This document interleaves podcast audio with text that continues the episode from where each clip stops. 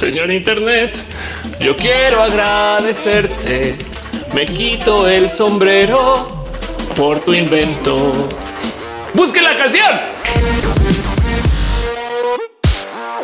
Hey, gente bonita, ¿qué tal? Sean ustedes bienvenidos aquí a mi canal en YouTube. Yo soy Ofelia Pastrana, la explicatriz, y este es mi espacio donde hablamos a veces de tecnología, a veces de videojuegos y donde le cantamos al señor Internet, porque es lo que hace Sarita y es lo que hace José José y es una canción divertida. Este video fue editado por Elisa Sonrisas, la mejor transeditora del Internet. Chequen en redes sociales como Elisa Sonrisas. Déjenle un abrazo. Y es que justo hoy quiero hablar acerca de este fenómeno de la vida humana que llamamos el Internet. Esta cosa con la que crecimos, que si lo piensan es bastante difícil de explicar y justo eso es lo que quiero hacer en este video. Pero quiero platicar un poco acerca de él. Cómo es que nuestra vida ahora depende tanto del Internet. Y ojo, no lo estoy tratando de decir en este como modo boomer de hoy. Es que y qué van a hacer cuando no tengan la red y cuando su celular se quede sin pilas. No sé qué vamos a hacer cuando ya no tengamos coches. Algún día va a pasar, me queda claro, pero por ahora no ha sucedido. Entonces seguimos existiendo como si fueran a estar ahí para siempre y lo podemos dar medio por hecho porque los coches los siguen fabricando. Y lo mismo con el Internet. El Internet va a existir por mucho tiempo. Pero sí es verdad que mucha gente que dice esas cosas trae en mente estos como recuerdos de la vida antes del Internet. Créanlo, no hay gente que todavía tiene recuerdos de esa época cuando pasaban por las casas de sus amigos y de chance y estaban o capaz y no, o le marcabas a alguien y había una posibilidad de que no contestara porque honestamente no estaba en casa. Ni siquiera estoy diciendo de marcarle a su celular, pero de las cosas que más me entretienen acerca de la percepción general o la percepción cultural del Internet es el ver cómo ha cambiado el lo que la gente piensa que debería de ser este servicio, porque primero que todo en las épocas cuando se estaba vendiendo el Internet contra la humanidad, lo presentaban como esta herramienta del futuro que iba a solucionar tantas cosas que honestamente creo que sí solucionó. Quiero descartar que hay una cantidad de gente que usa el Internet para todo tipo de idioteces. A veces yo, a veces ustedes no engañan a nadie, no se engañan a ustedes mismos. A veces usan el Internet para hacer cosas desastrosas, pero el Internet de los noventas se solía presentar como esta herramienta super nerd techie del futuro, porque así era como le estaban desarrollando. Originalmente el Internet se vendió como pues al acceso público, como este modo de llegar a la información. De hecho, existe el dicho la autopista de la información justo por eso. Y créanlo no, hoy en día existen estas estadísticas de gente que topa que preferiría no tener algunos servicios básicos en vez de no tener Internet. Yo sé que todos hemos pasado por ahí. Esa vez que se fue la luz, esa vez que no tuve datos, no pagué la cuenta o que simplemente me cortaron el servicio porque son usuarios de Easy en la Ciudad de México, Megacable por fuera de la Ciudad de México o algún proveedor de estos déspotas que piensa que simplemente lo puede cortar cuando le dé la gana solo porque sí. Y entonces hay gente que ya se acostumbra a eso, pero es horrible. Es horrible no tener Internet y como que ya de cierto modo nos volvimos simbiotes con la web. O sea, hay gente que genuinamente no puede explicar algo sin primero mostrar un video de YouTube. Y eso de nuevo no quiero juzgar a nadie, pero yo creo que está bien, porque en últimas, al saber que tenemos acceso a todo este extra conocimiento, nos podemos preocupar en cosas nuevas y eso es algo muy útil para el cómo nos vamos a ir desarrollando ahora que tenemos toda esta información a la mano. El caso ahí lo que quieran de raras historias de gente que se queda sin Internet. Está este famoso cuento de cómo en Georgia una vez una mujer que estaba por algún motivo cavando ahí alrededor de como lo que parecería ser su casa o por donde vive y levantó algunos cables y resulta que sin querer queriendo cortó el único cable que le llevaba Internet a todo su pueblo, toda su ciudad y se quedaron sin Internet por varios días mientras lograron recablear y reconectar eso por culpa de esta señora. Y es que miren, es tan necesario el Internet que hasta el gobierno te obliga a hacer cosas solo por Internet. Hay trámites que pues sí, evidentemente si los pides solo por Internet tienes que por lo menos otorgar modos de acceso, porque el tema es que obviamente no todo el mundo está conectado al Internet. Las citas, por ejemplo, para tramitar cosas en Hacienda, pagar tus impuestos aquí en México, tienen que ser hechas exclusivamente en el Internet y están dispuestas a verificación vía web, lo cual quiere decir que si tú no tienes una computadora, tienes que encontrar el cómo solucionar. El SAT en México te da computadoras para que hagas citas, pero es un poquito cruel de todos modos, porque también implica que tienes que saber operar una computadora y que te tienes que navegar lo suficientemente bien como para que tú puedas hacer tus propias citas. Es complejo, tanto así que hay gente que está debatiendo que el Internet se debería de darle trato como si fuera un derecho humano. Bueno, no el Internet en sí, sino el acceso al Internet, tanto como se le debería de dar de modos globales al agua. Créanlo, no depende de donde vivan. Esto puede cambiar. Hay gente que no le pueden cortar el agua. Está bien, no pagaste tus cuentas y ahora pues tenemos que hacer algo para apretarte las tuercas para que si pagues, pero te la podemos cortar. Yo sé que esto no pasa en toda Latinoamérica, pero normalmente sucede en los lugares donde se le da respeto al hecho de que el agua es un líquido vital. Lo necesitas para vivir. Y hay quien argumenta que el Internet de muchos modos también no solo por el acceso a la información, sino por el poder tener el derecho de comunicarte con gente afín o cercana o hasta tu familia, o también porque hay gente que insiste que vale la pena defender lo que se diga en el Internet, cómo se defienden los derechos humanos, en cuyo caso, pues sí, hay que tener estas discusiones, pero lo pongo aquí en la mesa porque quiero que hablemos un poquito acerca de lo importante que es el Internet. Y el video de hoy en particular, quiero hablar acerca de qué pasa cuando nos quitan el Internet. Pero para poder entender el cómo nos pueden quitar el Internet, hay que entender el cómo funciona. Y lo digo porque yo sé que nos suena muy obvio y evidente el claro, lo apagan, pero el problema del Internet o lo bueno del Internet es que es una red construida para que no se pueda apagar. Entonces, ¿cómo así que me lo pueden quitar así indiscriminadamente? Pues no es tan fácil, pero hay caminos. Y es que, ¿cómo así que no me lo pueden apagar o no lo pueden desconectar? Pues claro, no, el Internet de hecho fue un desarrollo hecho para las fuerzas militares estadounidenses por una rama de investigación estadounidense que se llama ARPA, que le pidió a algunos investigadores desarrollar una forma de red de telecomunicaciones que pueda conectar computadoras que funcione de tal modo que si tú destrozas la mitad de la red todavía funcione que déjeme decirles que este es un tema que a mí me trae con un chingo de gozo, porque uno de los grandes arquitectos del Internet es una persona que se llama Vint Cerf, a quien yo además tuve chance de entrevistar. En algún momento le pregunté acerca del futuro de la Internet. Ese video está aquí en este canal por si se quieren dar ese como paseo y quieren clavarse un poquito por el cómo funcionan estas cosas. Pero el punto es que Vint Cerf trabajó una cosa que se llama el protocolo TCP/IP, que es el protocolo de paquetes con control de transmisión, o sea, transfer control packet y de IP, que es el protocolo del Internet, que es como la técnica o el protocolo de comunicación específico que se podría usar en una red que se destroce por X o Y motivo. Miren, no tiene que ser exactamente una situación tipo de llegaron los alemanes y cortaron cables o alguna cosa así, sino que simplemente puede ser un desconectamos 16 computadores de la red, pero necesitamos que sea todavía funcional.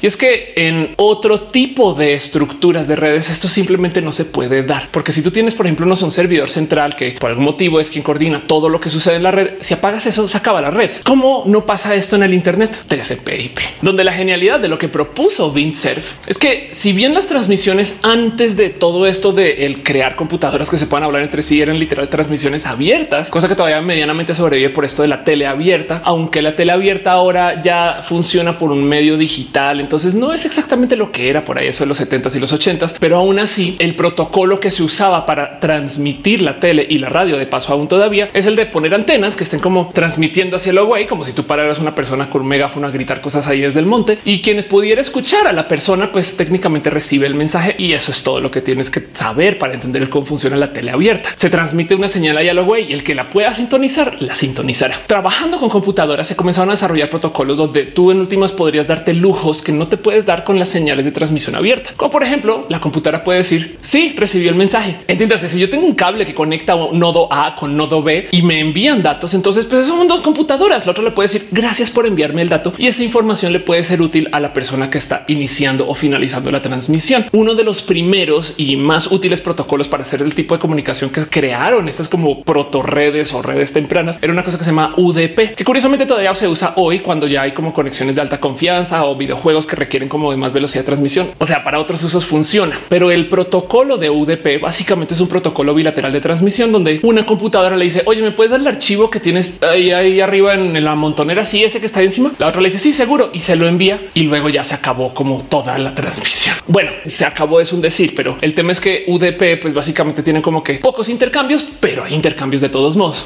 TCP más bien propone que las transmisiones se deberían de manejar de un modo radicalmente diferente, donde primero que todo se pide que todos los envíos se confirmen y por consecuencia entonces al yo enviar datos siempre tengo que estar también escuchando que algo venga de vuelta diciendo lo recibiste. Sí, que de entrada si estamos tratando de conectar dos computadoras como pues con algún nodo intermedio o algo así, el crear como verificación o que tengamos que dar acuses de recibo cada vez que alguien envía algo, cada vez que alguien recibe algo, suena a mal gasto. Pero lo bonito de esto es que esos acuses de recibo pueden llevar mucha información. Entonces, lo que permite TCP/IP es que tú puedas enviar o recibir información de modos que fragmenten la información. Me explico. Imagínense que yo quiero enviar una imagen en el protocolo UDP. Básicamente, la computadora le dice hola, la otra le dice oye, puedes enviar imagen, por favor. Y la computadora original dice sí, aquí está, toma el archivo y lo comienza a transmitir así con código binario sobre pues, cualquier modo de enviar sobre la línea o lo que sea. Sobre el protocolo TCP/IP, lo que hace la computadora emisora es que rompe la imagen en 16 o 32 o una cantidad de trocitos por allá. Las tiene aquí guardadas y entonces tengo la imagen toda como atomizada y le comienza a dar pedacitos de la imagen a las computadoras en la red, una por aquí, otra por allá, una por aquí, otra por allá. Les dice, mira, esta es mía, pero se la estoy enviando a la computadora allá con un número identificador único de cada computadora que se llama un IP, un número que a lo mejor ustedes han escuchado o conocen que representa la dirección única de cada computadora, la IP. Entonces están por ahí en la red flotando todos estos trozos de la imagen y eventualmente, como todos tienen el mismo número, van a llegar al otro lado. Lo bonito de esto es que cada computadora que recibe el trozo también está confirmando yo lo recibí, yo lo tengo, ahí le va. Y a veces también la computadora que está esperando el archivo final al puro final del camino también puede decir, oye, recibí los primeros 31, me falta uno, me lo vuelves a enviar. Sí, claro, por supuesto, toma y llega por el camino, pues que pueda llegar. Lo interesante de esto es que el protocolo TCP/IP entonces permite que los paquetes o los trozos de la imagen viajen por donde puedan o quieran viajar y la red entonces decide en tiempo real según la distancia, velocidad política, acuerdos o cualquier otro sinfín como de variables, el cual es el camino más óptimo para que un paquete llegue de punto A a punto B, que no siempre es el pues, camino más cercano. A veces el modo más rápido de enviar un paquete de información puede ser por las tres líneas rápidas que van a Japón y vuelven que el que crucen directamente de ciudad A a ciudad B, porque por algún motivo esa transmisión no se puede hacer de modos tan chidos de ciudad A a ciudad B. Y lo interesante aquí además es que por cómo están estructurados estos paquetes de información, si tú tienes solo un trozo, no es que estés revelando información extra, porque el envío está estructurado de tal modo que no hace sentido si tú solamente tienes información parcial. La única persona que sabe cómo armar el rompecabezas está al final del camino o al inicio del camino. Y entonces el protocolo TCP/IP permite que tú puedas eliminar un trozo de la red, pero siempre y cuando todavía existan nodos que conecten, se podrán calcular sobre la marcha. Y el que se envíen cosas por paquetes pequeños manejables también se presta para que tú puedas enviar archivos inmensos o pequeños de modos estandarizados, porque los paquetes pesan más o menos lo mismo cada uno, sin importar de lo que lleven adentro. Un trozo, una canción, un pedazo, una película, un pedazo, una foto o un texto escrito. TCP/IP es una genialidad que permitió que se construyera un Internet que además podría técnicamente seguirse construyendo aunque ya existiera. De nuevo, esto suena bien raro de considerarlo así, pero piensen ustedes que para otro tipo de redes donde la red depende de, por ejemplo, servidores centrales y nodos específicos que tienen que existir y confirmar que la red existe siempre. Si tú de repente quieres, no sé, añadir más, tienes que apagar ese servidor, conectar cosas nuevas y volverlo a aprender. Y mientras apagas, nadie tiene red. Mientras que el Internet se puede crecer por allá y pueden crear su propio como otro Internet que luego siempre y cuando existan nodos que les conecte, entonces se van a hablar y funciona más como más que una red, como una telaraña. Y yo sé que todavía ni siquiera he llegado a los métodos en los cuales se puede desactivar el Internet, pero quiero no más que nos tomemos dos segundos para, no sé, recibir un poquito el wow, no manches que todo eso funciona así. Sí, funciona así. Es más, si se quieren sorprender más, añádenle un poco el todo lo que hacen las computadoras para poderse conectar al Internet. El mero hecho de que exista un modem, que es un dispositivo que toma la información que tú quieres enviar y la traduce de tal modo que pueda modular o desmodular la información, o sea, modem, y luego pueda poner eso en el Internet o lo puede enviar vía pues, los cables de fibra óptica o los cables de cobre, que a veces pues depende cómo se conecten, son los modos en los cuales nos comunicamos al Internet. Pues eso también tiene sus 10 mil millones de misterios. Y para mí esto me genera una cantidad de gozo nerd súper profundo, porque a ver, recuerdan los ruidos que hacía su modem al conectar y esos como pitidos, como cuando decían hola, existen porque genuinamente si están diciendo hola. Consideren lo siguiente: si por algún motivo de la vida pusiéramos a hablar a no sé, Bebocho y Arturito ellos, pues dado que son robots, comienzan a hablar en modos más acelerados porque pueden, porque tienen esa capacidad de procesamiento, pues los tonos y los pititos del Arturito, si los aceleramos lo suficiente, comienzan a sonar como ruido blanco, como la estática. Cuando tú mezclas los suficientes ruidos de cualquier cosa, se vuelven ese como ruido de estática. Y se han dado cuenta que así suena el modem cuando levantábamos el teléfono después de que se conectara y hablara. Cuando lo levantabas, todo lo que escuchabas era porque en esencia lo que estaba haciendo el modem era enviando una cantidad inmensa de tonos y pitidos, todos en pues, altísima compresión, que para nosotros y nosotras eso suena como un ruidito blanco. No es interesante, de hecho, analizar el que es todo lo que hacen cuando dos modems se conectan. No más para hacer el ejercicio, chequen este como análisis de espectrograma de cómo un modem cuando saluda a otro, en esencia está intercambiando el en qué idioma vamos a hablar, a qué velocidad, qué tipo de información te puede enviar y qué tipo de información puede recibir antes de enviar el ruido blanco. Cosa que de paso tienen que hacer porque por si no lo sabían, a veces las líneas telefónicas tienen todo tipo como de post procesamiento automático para que la voz se escuche muy bien. Uno de esos, por ejemplo, es la reducción de potencial eco, porque si tú escuchas tu propia voz cuando hablas con alguien, entonces va a sonar raro. Entonces tienen todo tipo como de filtros automatizados que quitan esos ecos para que pues, podamos hablar normalmente. Pero cuando tú estás tratando de enviar información, si existe por ahí algún software o hardware que está procesando el audio para que la voz se escuche mejor, eso puede deformar el cómo se escucha la transferencia de datos. Y entonces los modems tienen que hacer como pruebas de ahí te va un tonito específico que tú sabes cuál es ese tonito y dime si lo escuchaste bien. Pi, y el otro responde pi. Y entonces ahí de repente como que dicen, ah, ok, chido. Bueno, entonces vamos a calibrar sobre cómo escuchamos esos tonitos. De paso, yo entonces voy a comenzar a hablar en este protocolo, que es como decir, hola, yo hablo alemán, ¿no? Y entonces lo que tiene que decir es, si de puro chance tú no entiendes este protocolo, también hablo este, este, este y aquello. Y luego entonces el otro modo le dice, está bien chido, yo hablo este, este, este, este, aquello y deciden sobre cómo se van a comunicar. Y luego se envían unos archivos de pruebas súper chiquitos nomás para ver si lo recibieron bien. Y lo importante aquí es entender que todo esto se hace al inicio de la llamada. Hacia el por qué escuchamos estos tonos cuando nos estamos conectando. Eh, también es un poquito para que podamos saber que el modem está haciendo algo. En los noventas, cuando se comenzó a presentar esta tecnología frente al mundo, pues no existía este como concepto de conectándose al Internet. Entonces dejaron eso ahí como pues a la vista para que tú pudieras como tener como una idea de ah, ok, ya se están hablando y ya me estoy conectando. Algo así como el gas que usamos para calentar cosas en la casa que tiene un olor específico que está puesto ahí para que sepas que existe versión Internet.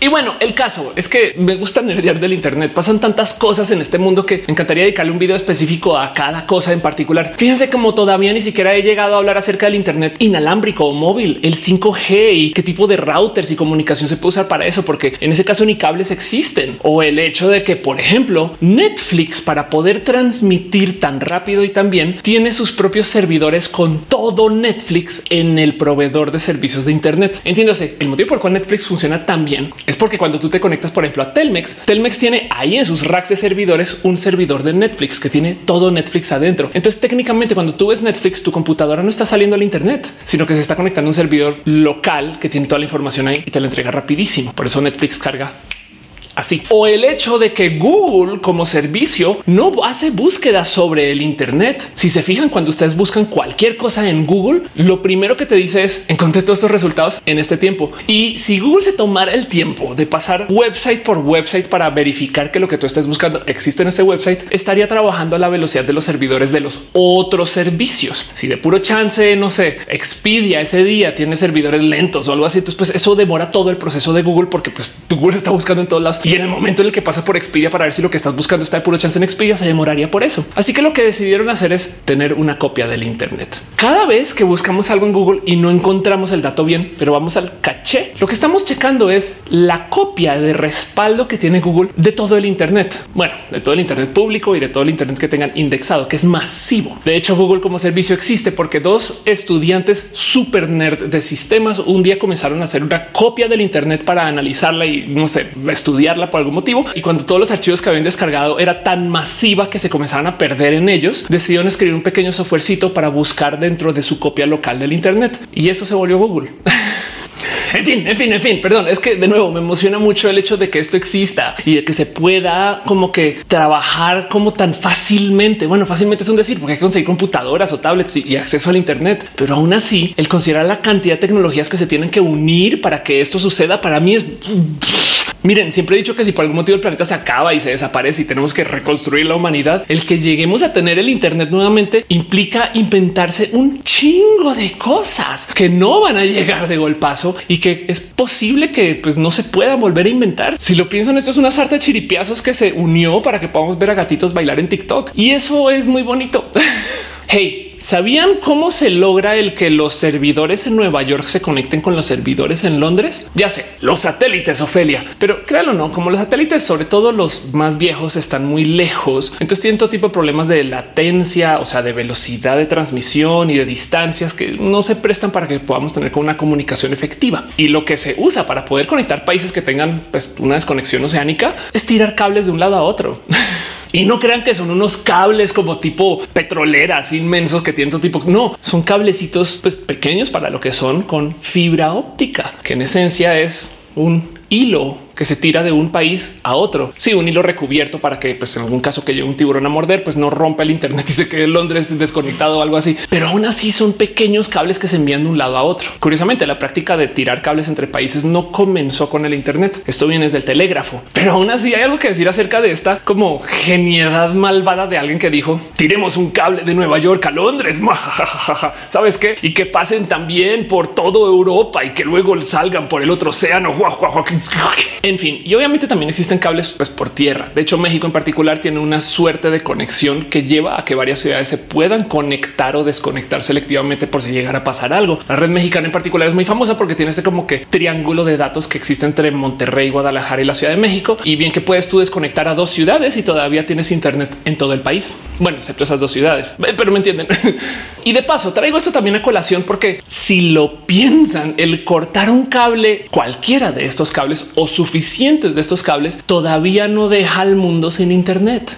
Entonces, ¿cómo se hace para apagar al internet? Pues el problema aquí es más como de logística. Hablemos acerca de las siete llaves. Créanlo o no, hay un grupo de gente en el mundo que tiene la capacidad de apagar el Internet. Bueno, en este caso lo que harían no es el desconectar la red, sino volverla inusable, impráctica. ¿Por qué? Y entonces ahora sí viene un poquito más a colación todo lo que les acabo de presentar, aparte que me gusta nerdear de ese tema. Pero esto que les dije acerca del protocolo TCP/IP, donde los paquetes de información están como que todos divididos y se están enviando por todos lados, pues aquí es donde sale a relucir lo importante acerca del protocolo TCP/IP. Y es que cada paquete que esté viajando por el Internet tiene la información de la computadora de dónde viene y de la computadora de dónde va. La información en particular se codifica como esto que les dije que es una IP, una dirección única, que es una serie de números que ahora luego va a ser una serie de números y letras porque pues las IPs asignadas acabaron, pero eso es otra novela, otro drama para otro video. Lo importante es que sepan que cualquier computadora que está conectada al Internet y cualquier servidor tienen direcciones únicas y por consecuencia técnicamente yo podría llegar a una computadora escribiendo su dirección numérica, pero nadie navega el Internet así. Y de hecho mucha gente configura sus servidores para que no lo puedas hacer. Obligatoriamente piden que tú escribas la dirección usando el punto o el nombre o la URL completa, wikipedia.com, twitter.com. Pero Twitter tiene su propia IP numérica 199.59.148.0. Si ustedes buscan esa dirección por IP, encuentran dónde están los servidores de Twitter. Ahora los servidores de Twitter están configurados para que tú tengas que escribir twitter.com, pero hay muchos servidores de un sinfín de servicios que funcionan desde su IP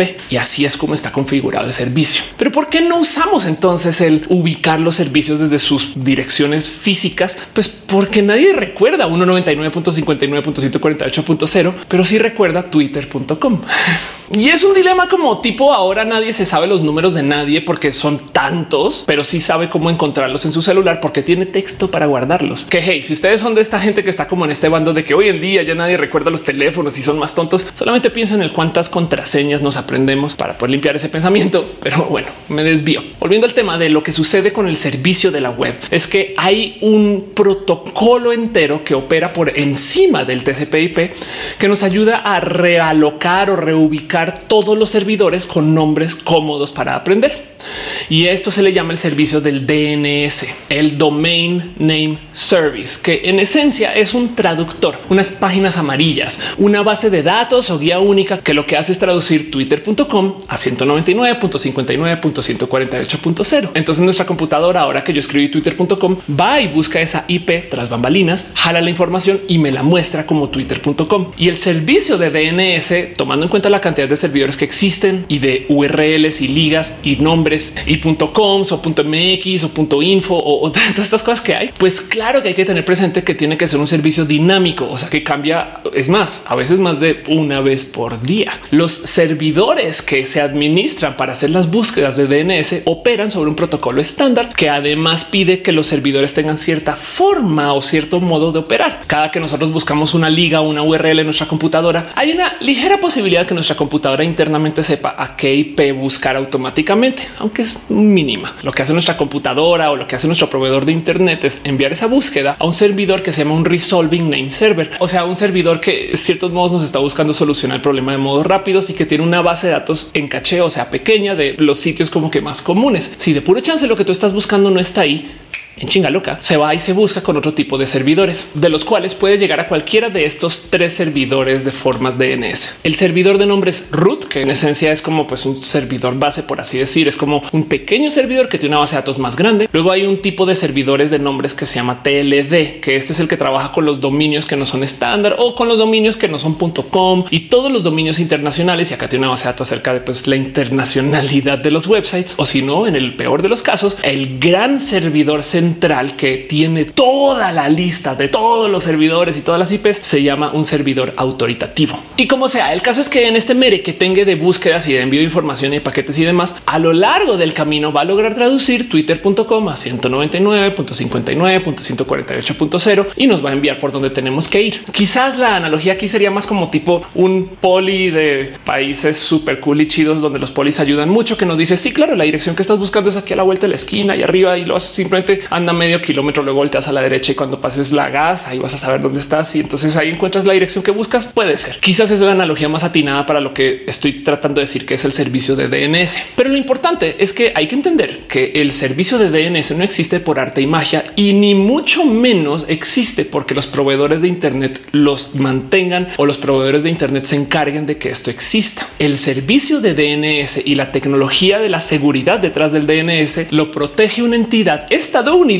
que se llama ICANN. La corporación del Internet para los nombres y números asignados es una gran empresa, organización, asociación civil libre, en fin, un grupo de gente que se dedican a cuidar el protocolo del DNS. Y aquí está el cómo se puede deshabilitar el Internet, porque nomás pensemos lo valioso que es el que existe un servicio que nos traduce todas las URLs que no sabemos a números, números que casi que nadie conoce, que se pueden averiguar, pero que además para la labor de averiguarlos toca saberse las URLs de todos modos. O sea, si algún día nos quitan los DNS, se acaba el Internet porque nadie sabe qué IP escribir para ir a Wikipedia, nadie sabe qué IP escribir para ir a Google. Saben que hay que ir a Google y la tecnología para proteger los DNS y los servidores y el cómo tu computadora además sabe que ese servidor al cual se está conectando es un servidor fidedigno, porque si lo piensan, alguien podría poner un servidor intermedio que nos diga que la URL de Twitter realmente es otra. Y entonces ahora tú al escribir Twitter vas a una IP diferente, un servidor que te pide tus datos de login. Y entonces ahora tu computadora con un DNS falso intermedio podría recibir información falsa. Entonces tú haces login en un servidor que no es el de Twitter y sea dueño de toda tu información. Y entonces luego usan eso para robarte datos, cosas así. Pero eso pasa muy poco. Ha pasado, pero pasa muy poco por porque DNS tiene un protocolo que se llama DNSSEC que funciona aplicando la misma tecnología que se usa para poder asegurarse que las computadoras sepan que con quien están hablando es la persona o el servidor como asignado para ese servicio. Y es que hacen uso de esta como tecnología del cifrado que es muy estándar en el Internet, que aplica una llave pública de cifrado y una llave privada de cifrado. ¿Qué quiere decir esto? Que para poder verificar que un cifrado sea el cifrado correcto, tú como usuario tienes un dato que es el dato que quieres comunicar y una llave pública que es el más o menos lo que yo sé acerca de lo que yo coordine con mi cuate y tu cuate tiene una llave privada que se relaciona con tu llave pública. Esto quizás el mejor modo de explicarlo es así. Pensemos en el si algún día de puro chance encontramos marcianos en Marte y los marcianos están hablando en jeringonzo. Sí, jeringonzo, este modo de platicar no con el idioma que conocemos, sino como con el idioma deformado que mucha gente a lo mejor lo hablaba en la escuela, en el colegio. Y si ustedes no saben lo que es el jeringonzo, piensen ustedes entonces el hablar con la F, no? En vez de Ofelia es Ofolefe Lifiafa, no? Y, entonces hablamos con la F intermedia y eso hace que las palabras suenen muy diferente. Como yo, como humana, sé lo que es el jeringonzo o la F. Si un marciano me comienza a hablar en jeringonzo de puro chance, pues yo ya tengo la información necesaria para poder descifrar o para poder desencriptar si eso es palabra, lo que sea que me estén diciendo. Y eso es lo que es una llave privada versus una llave pública palabras más, palabras menos. Y yo sé que aquí lo estoy simplificando un chingo. El tener la llave privada de cifrado es el esto es lo que yo estoy usando para enredar la información. Y entonces esa llave privada se tiene que guardar con la máxima seguridad, porque si alguien supiera el cómo es que se están enredando los datos, entonces puede tomar esa información para poner un servidor falso intermediario y que ese servidor se valide como el verdadero. Es algo así como la tarjeta de identificación que si alguien más te la roba, la podría usar para entrar en tu edificio en la oficina y robarse datos de la oficina. Saben una una cosa así. Por consecuencia, ICANN, que se encarga de regular el cómo funciona el DNS y los varios servidores que hay de DNS, de los cuales de paso hace se instaló uno en México, no son muchos, muchísimos, pero son servidores súper importantes. Pues ICANN tiene una serie de protocolos para proteger su llave privada para que nadie pueda duplicar la veracidad de sus servidores. Y esta es la clave para deshabilitar el Internet a propósito, porque si alguien pudiera duplicar esos servidores, podría tumbar el DNS, podría falsificar el DNS y hacer todo tipo de daño. Así que ICANN en particular chequen el protocolo que tienen para mantener sus datos de la llave privada seguros. La llave en sí, que de paso es una larga cadena hexadecimal de texto y con números y con todo tipo de cosas así mezcladas que pues toca guardar un archivo pues de texto. Supongo que en este caso el archivo debería estar cifrado dentro de un disco duro. Pues claro que no la pueden tener una USB ahí en la mesa porque alguien se podría llevar la USB. La tienen en cuatro discos duros y solo cuatro de los cuales los guardan en parejas, pero cada pareja está a 4000 kilómetros la una de la otra. Una pareja de los discos duros está en Virginia, la otra pareja de los discos duros está en California. Añadiéndole al tema del disco duro con el archivo adentro, están guardados dentro de una caja fuerte cada caja fuerte de cada disco duro tiene un requisito de siete tarjetas de seguridad para poder abrir tarjetas de estas magnéticas que usamos para entrar a edificios y las ubican. Pero luego cada tarjeta en sí se guarda en otra caja fuerte, la cual requiere de una llave física para poder abrir. Así que por disco duro existen siete llaves físicas para poder sacar esas llaves de plástico, siete llaves que se le entregan a siete personas una vez por año y esas siete personas mantienen y retienen el poder de entre ellas poder abrir esas cajas fuertes, sacar la llave física y desactivar el DNS. Siete personas que pueden apagar el Internet o por lo menos hacer mucho daño y que además sabemos quiénes son. porque no crean que esto es la hermandad de los anillos que tiene que pasar por todo tipo de aventuras, sino son expertos en seguridad, de los cuales de paso en alguna época hasta Vintser fue una de estas personas con llave que se encargan de cuidar la santidad del Internet. Y el problema es ese, que lo primero que tenemos que enfrentar aquí es que, o sea, el Internet lo regulan siete personas estadounidenses. Sí, pero ¿qué haría China, Francia, Japón, Bélgica? Confiar. Por consecuencia, la ICANN tiene el problema de que tiene que comunicar muy en público que son son a la vez muy seguros y a la vez muy transparentes. Parecería que esas van de la mano, pero la verdad es que mientras menos digas tú acerca de tus procesos de seguridad, más seguro es tu sistema de seguridad. Así que el reto de ICANN es crear toda esta seguridad de modos que cualquier persona la pueda verificar. Y eso hacen cuando, por ejemplo, hacen ceremonias de entrega de llave, cuando cambian las llaves de manos y entonces ahora varias personas tienen que firmar y estar presentes y abrir las cajas fuertes y cerrarlas y sacar los discos duros viejos y destruirlos y destruirlos de tal modo que se pueda ver cómo se destruyeron para que los otros países no digan en ningún momento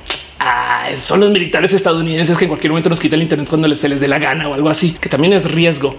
Del otro lado, tú como no sé, potencia mundial, pues qué haces? Podrías no conectarte al Internet y hacer tu propio protocolo, pero entonces ahora no te puedes comunicar con el resto del mundo y puedes de hecho afectar hasta tu propio desarrollo económico si no te subes este sistema de los gringos. Raro. Siete personas con siete llaves, siete llaves con el poder del mundo.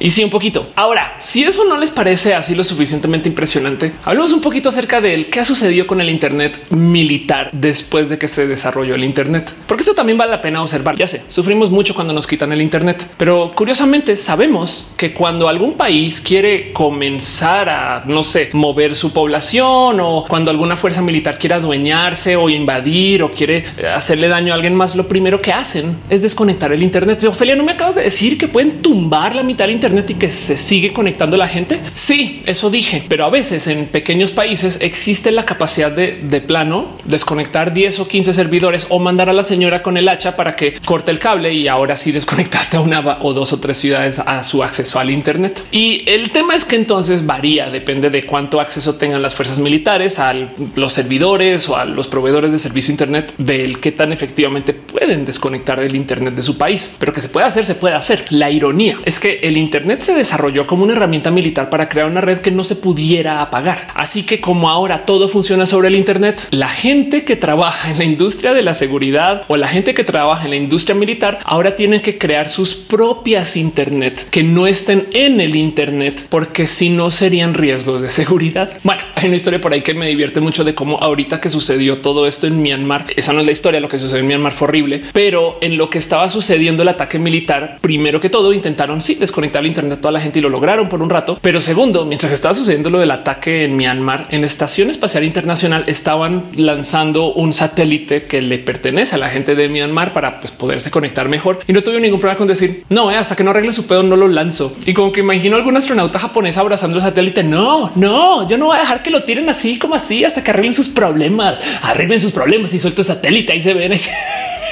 Como niños chiquitos argüenderos, solamente que con equipo de miles de millones de dólares y en el espacio. En fin, de lo que les estaba hablando era acerca de cómo las fuerzas militares ahora tienen esta como tecnología para poder hacer sus propias mini o grandes internets, depende de lo que esté sucediendo en las zonas de batalla. Y lo digo porque, por ejemplo, parte de los nuevos logros del nuevo avión caza militar estadounidense, el F-35, no es que pues crearon un avión espectacular, que sí es verdad, ¿eh? o sea, esa cosa despega sola y vuela como ningún otro, en fin, sino es que ese avión es un nodo en una red y está diseñado para crear una red mesh entre todos los dispositivos que le pertenezcan pues, a los aliados o a la gente que coopere con quien sea que esté operando esos aviones. Esperen, no solo los aviones, también los tanques, también los buques o navíos, también las bases militares y también los drones. Y el tema de que los drones tengan su propia red es muy importante porque pensemos en el hoyo de seguridad que es el tener aviones automatizados volando encima de cualquier zona de guerra. De entrada, pues es muy tentador, claro, vuelan por su propia cuenta, pero el tema es que tiene que estar recibiendo señal constante de alguien en tierra. Así que si tú como hacker logras conectarte a esa señal, podrías desviar el avión. O quizás más fácil de ejecutar es si logras desconectar esa señal. Capaz y con algún dispositivo que genere la suficiente interferencia, logras que la señal que le llegue al avión pues no sea pues constante. Y ahí el tema es qué hace el dron. El dron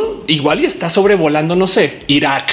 y en ese proceso alguien con algún avión más grande se acerca y logra desconectar la señal de red porque algo hizo hizo, no prendió algún dispositivo o simplemente generó una señal tan, tan, tan ruidosa que la señal que le llega al dron pues ya no le está diciendo qué hacer. Y el tema aquí es que al parecer varios de esos drones están programados para que en el caso de que alguien logre desconectar su señal o que ellos mismos se desconecten por algún motivo, la antena está mala, se queda sin pila, lo que sea, el protocolo les dice que tienen que aterrizar inmediatamente en el primer lugar donde puedan. Así que un modo de robarse drones es acercarse a ellos, lograr desactivar su señal con casa, no las bases militares estadounidenses y luego van y aterrizan ahí solitos y listo, perfecto, me lo llevo.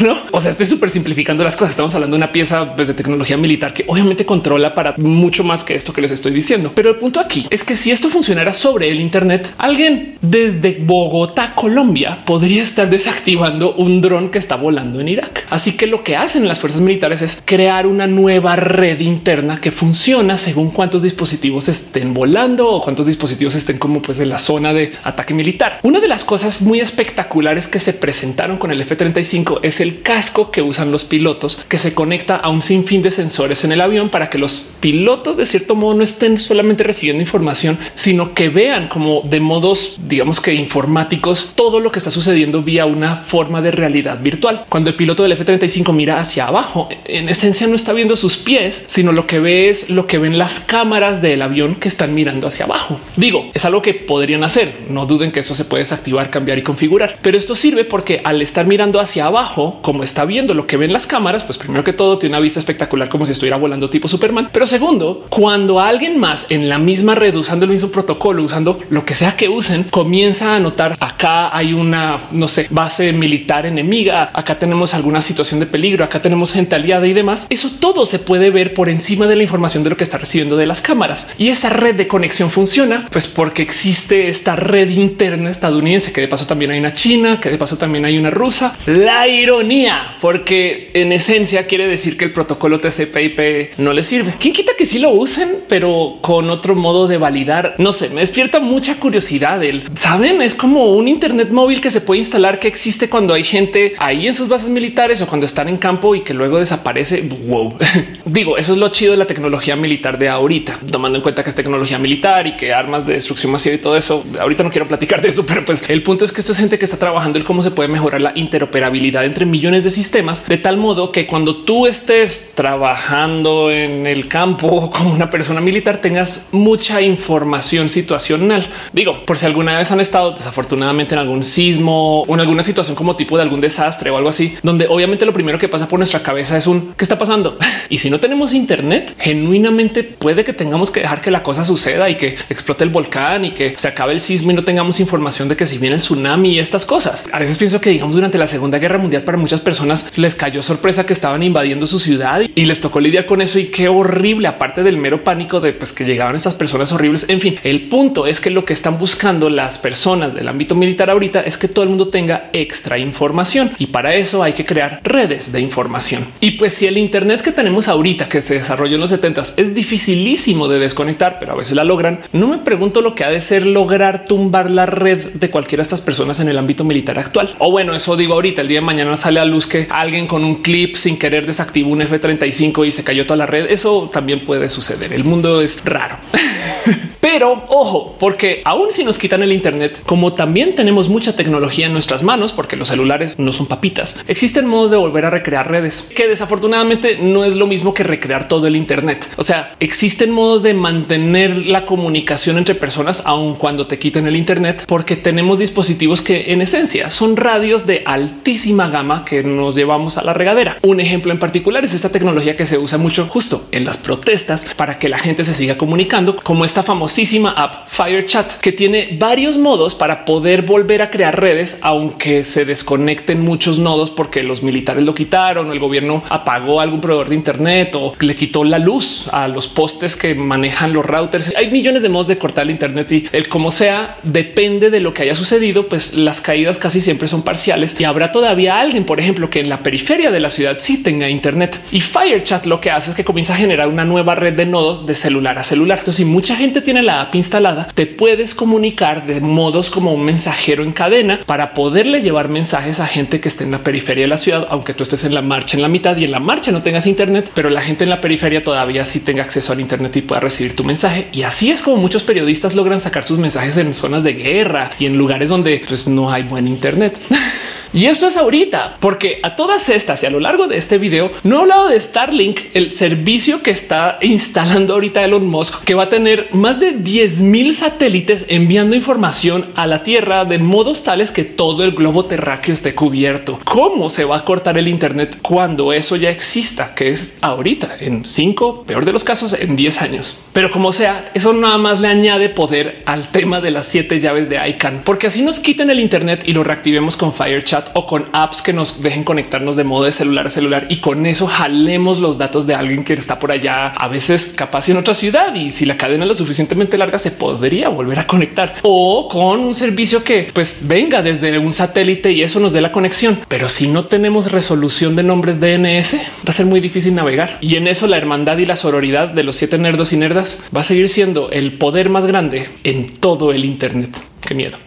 En fin, ¿cuál es el uso más raro que le han dado ustedes al Internet? Hey, no quiero juzgar a nadie, solamente que es obvio que no podemos vivir sin el Internet. Y a veces me pregunto el qué significa esto para las generaciones futuras, no como queja, sino porque es un hecho que hay estudiantes que están en la escuela ahorita que tienen acceso a apps que les solucionan los problemas de matemáticas. Y eso no quiere decir que los estudiantes ahora sean inútiles porque tienen apps que les solucionan todo, sino que los problemas que les van a preocupar van a ser problemas mucho más complejos a una edad más joven y los van a poder, quién sabe, solucionar más rápido o algo así. Saben, vamos a cambiar el cómo funcionamos como sociedad porque tenemos acceso a una trova de conocimiento y capaz y el futuro, más que tratarse acerca del tener acceso a la información, se trata acerca del saber filtrar esa información. Y esos son los problemas de la próxima generación y un poquito de la nuestra, pero más de la próxima generación. Y en eso me gozo el saber el qué cosas raras han hecho ustedes con el Internet. Mera curiosidad. Así sea memes. Déjenmelo saber aquí en los comentarios. Para todo lo demás, ya saben cómo es. Ya hablo estos temas porque me gusta nerdear, porque siento que el nerdear de esto a lo mejor hace que alguien conecte algo de información que es de algo que se aprendió por allá hace 10 años acá con algo que está viendo ahorita y entonces hacemos como el Internet, pero del saber. Estoy nerdeando otra vez, no?